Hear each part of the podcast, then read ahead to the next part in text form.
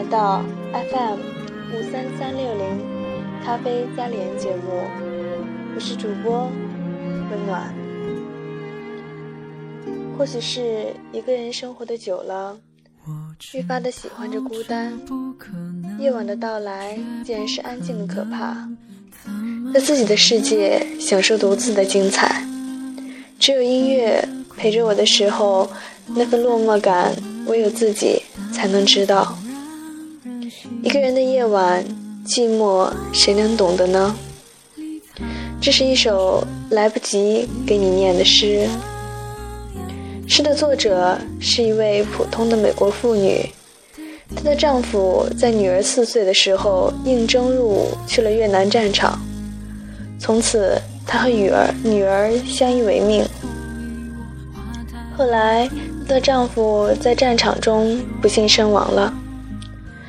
她终身守寡，直至年老病逝。女儿在整理她的遗物时，发现了母亲当年写给父亲的这首诗，题目就是“但是你记得那天，我借用你的新车，我撞凹了它。我以为你一定会杀了我的，但是你没有。”记得那天，我在你的新地毯上吐了满地的草莓饼。我以为你一定会讨厌我的，但是你没有。记得那天，我和所有的男人调情，好让你嫉妒，而你真的嫉妒了。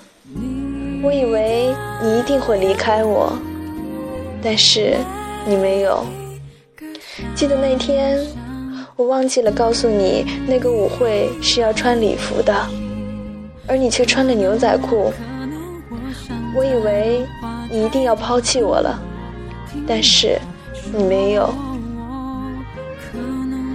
是的，许多的事你都没有做，而你容容忍我，钟爱我，保护我。有许多许多的事情，我要回报你。等你从越南回来，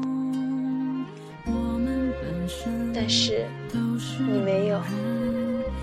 是的，你没有，你没有从我的记忆里消失，你没有从我的心里离去，你没有带走属于我们的一切，一切。但是从此以后，你再也没有回来了。